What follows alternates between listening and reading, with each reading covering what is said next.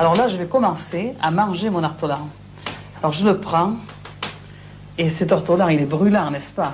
Alors je le mets, voyez-vous, contre la joue. Là, il est chaud. C'est chaud. Et là, chose qu'on ne devrait pas faire et qui n'est pas très jolie, je commence à le prendre et à lui sucer le derrière. Oh mon mère, si vous pouviez déguster ce que je mange moi. Voilà, c'est peut-être euh, très bon, mais on se contentera de croire Maïté sur parole, car euh, la tradition millénaire du gobage de ce petit oiseau migrateur est à l'origine de son extinction, et c'est aujourd'hui la une de la science, Axel Villard. Et oui, Mathieu, une étude internationale en apporte la preuve aujourd'hui dans la revue Science Advances. En 2016, déjà un recensement montrait que les populations de bruants-ortolans avaient diminué de 88% en 35 ans. Aujourd'hui, c'est l'impact du braconnage, surtout dans le sud-ouest de la France, qui est calculé. Il représente au moins 50% de ce déclin. Un travail mené sur les traces du petit migrateur aux quatre coins du globe et que vous avez coordonné, Frédéric Giguet. Bonjour. Bonjour. Vous êtes ornithologue et professeur au Muséum national d'histoire naturelle. Alors pourquoi est-ce que l'impact du braconnage que vous calculez aujourd'hui était important à démontrer? La preuve du déclin n'a pas suffi à faire stopper cette pratique en 2016 Alors, c'est toujours une question importante de savoir si euh, les individus qu'on va prélever dans une population seraient de toute façon morts naturellement par la suite, donc on a une mortalité qui peut être compensée, ou si elle est additive, si elle a lieu en plus mmh. de la mortalité naturelle. Donc on est là, les scientifiques, pour développer des modèles et intégrer ce type de paramètres et voir en quoi une mortalité supplémentaire euh, peut effectivement avoir un impact sur l'état de santé des populations. Comment se passe le piégeage de ces oiseaux exactement alors, comment il se passait dans le cadre de la chasse traditionnelle Donc c'est terminé, on, euh, ne le chasse plus. Alors a priori oui, suite à cette étude et à différentes décisions politiques, euh, il semble que depuis deux ans, en fait, les chasseurs, et d'ailleurs la, fédération départementale des Landes a appelé officiellement à stopper cette pratique sur l'ortolan. Donc normalement, il n'y a plus de chasse à l'ortolan en, France et en Europe. Euh, ce qui peut permettre à l'espèce de, de, tenter de survivre aux autres problèmes auxquels doivent faire les oiseaux aujourd'hui. Alors comment faisait-on? Alors, le, le, principe, en fait, était basé sur une, une connaissance naturaliste très forte de l'espèce et de sa migration. Euh, L'ortolan en migration vole assez bas et pousse des petits cris. Euh, L'étendeur euh, capturait des oiseaux, les gardait d'une année sur l'autre et les place dans des cages au sol, sur des sites où ils vont attirer euh, les oiseaux qui passent en vol, les migrateurs, qui vont crier, mais les oiseaux dans les cages au sol vont leur répondre et ça va les attirer, les faire se poser et ensuite il y a des petites cages au sol avec des graines dessous. Quand les ortolans sauvages vont aller au sol et se diriger vers les graines, ils vont marcher sur un, petit système de déclenchement qui fait tomber la cage ils se retrouvent prisonniers. Alors pour aller jusqu'au bout de la tradition, ensuite ils étaient engraissés et puis on les mangeait après les avoir noyés dans de l'armagnac. A priori c'est ça, tout le plat traditionnel c'est ça. Oui, alors sur Internet, on peut trouver ou dans différents documents euh, différentes recettes, euh, différentes références. Euh, il y a même une description de, recettes dans l'encyclopédie. Donc ça remonte à, très longtemps, mais oui, il y avait différentes manières de, de, le préparer et un mets qui a aussi été largement défendu par certains grands chefs étoilés en France. Alors vu que c'est la première fois que c'est fait, comment vous y êtes-vous pris pour démontrer que ces captures jouaient un rôle important dans le déclin de ces populations d'oiseaux Puisque c'est ça qui est important dans votre travail publié aujourd'hui? Oui, alors la, première étape a été de déterminer combien d'ortolans passaient par le sud-ouest de la France, d'où ils venaient et quel était l'état de ces populations. Donc là, ça a nécessité la mise en place de trois méthodes principales. Euh, de la génétique pour cartographier les, populations européennes et euh, pouvoir attribuer les oiseaux capturés en France à une origine génétique. Euh, des isotopes stables, donc là de la chimie réalisée sur les plumes et la composition des plumes pour savoir où les oiseaux sont allés passer l'hiver et quand on les capture en migration chez nous, où leurs plumes ont poussé pendant la saison de reproduction.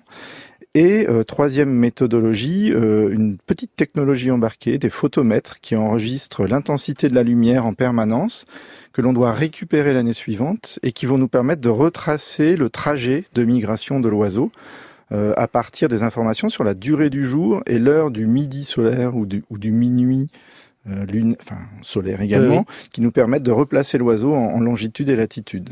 Est-ce que vous utilisez les techniques des chasseurs pour attraper les ortolans et les marquer, vous aussi?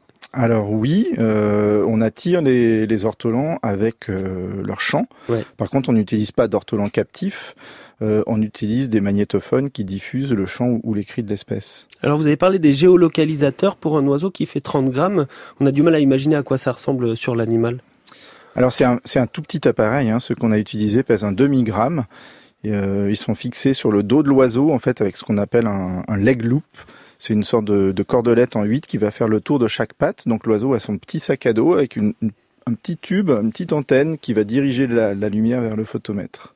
Et ça, c'est quelque chose que vous pouvez lire en continu, les, les, données qui vous viennent de ces appareils? Alors, les données sont enregistrées, mais on doit récupérer l'appareil l'année suivante pour pouvoir euh, accéder aux données. Donc, ça nécessite que l'oiseau ait survécu, qu'il soit revenu au même endroit, qu'on le retrouve et qu'on arrive à le recapturer. C'est quoi la durée de vie d'un ortolan, à peu près?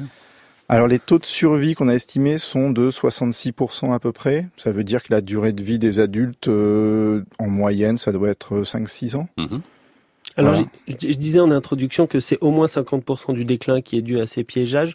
Alors, quelles sont les autres raisons qui font que ces animaux déclinent aujourd'hui? Alors, comme beaucoup d'oiseaux des milieux agricoles, c'est des, on va dire que la principale cause de déclin de l'ortolan, qui est en déclin donc depuis très longtemps, c'est les grands changements des milieux agricoles, la disparition des haies, la disparition des insectes. Euh, mais il est vrai que avec nos modèles et ayant identifié les populations d'origine prélevées en France, on s'aperçoit que ces populations-là sont deux fois plus en déclin que toutes les autres populations d'ortolans, que ce soit en Russie, en Italie, en Grèce, etc. Et que euh, quand on fait des modèles un petit peu plus compliqués avec des matrices de Leslie et compagnie, on s'aperçoit que les prélèvements euh, estimés en France dans, dans les années récentes euh, contribuent pour moitié à la tendance de ces populations. Et donc ça paraît assez logique qu'effectivement le, les prélèvements en France euh, étaient responsables, enfin doublaient le, le, déclin de ces populations particulières. Alors ça ne veut pas dire que maintenant qu'on a arrêté, on n'a pas sauvé l'ortolan, parce qu'il lui reste euh, les mêmes contraintes que euh, partout ailleurs en Europe, et donc un déclin qui peut continuer. Mais maintenant, on sait que voilà, si on agit correctement sur les systèmes agricoles, nos systèmes de production, la, la politique agricole commune, on a plus de chances de sauver l'ortolan. Est-ce qu'aujourd'hui il reste des braconniers, des gens qui seraient surveillés ou, condamnés? Est-ce qu'on voit que ça continue? Alors a priori ça ne continue pas, il n'y a pas eu de procès-verbaux je crois sur les deux dernières années. Euh, c'est une bonne chose, je crois qu'il y a une prise de conscience qui s'est effectuée. Hein. Cet article il n'est pas là pour essayer de, montrer du doigt ou de, de, culpabiliser euh, certaines pratiques, il est juste là pour essayer de poser grâce à un collectif académique, des faits et de dire que voilà la bonne décision a été prise et je crois que tout le monde peut, peut se satisfaire de, de la décision politique qui a été prise. Ça veut dire que vous êtes prêt à le refaire pour d'autres oiseaux s'il le faut?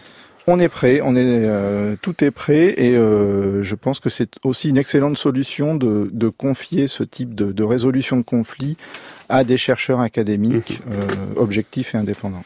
Voilà, Jacques Balthazar, vous nous avez rejoint dans ce studio, on est ravi de vous accueillir. Bonjour. Vous n'avez jamais travaillé sur les ortolans, vous? Je n'ai pas travaillé sur les ortolans, je les ai vus beaucoup migrer, mais je suis ornithologue de terrain à, oui. à, mes heures perdues, donc euh, les oiseaux m'intéressent énormément et ouais. je connais la problématique qui, qui vient d'être développée ici. Voilà, vous c'est plutôt la caillou le canard. C'est caillou canard, c'est des espèces domestiques qu'on élève en captivité. Bon, dans un instant. Merci beaucoup à vous. Merci à vous.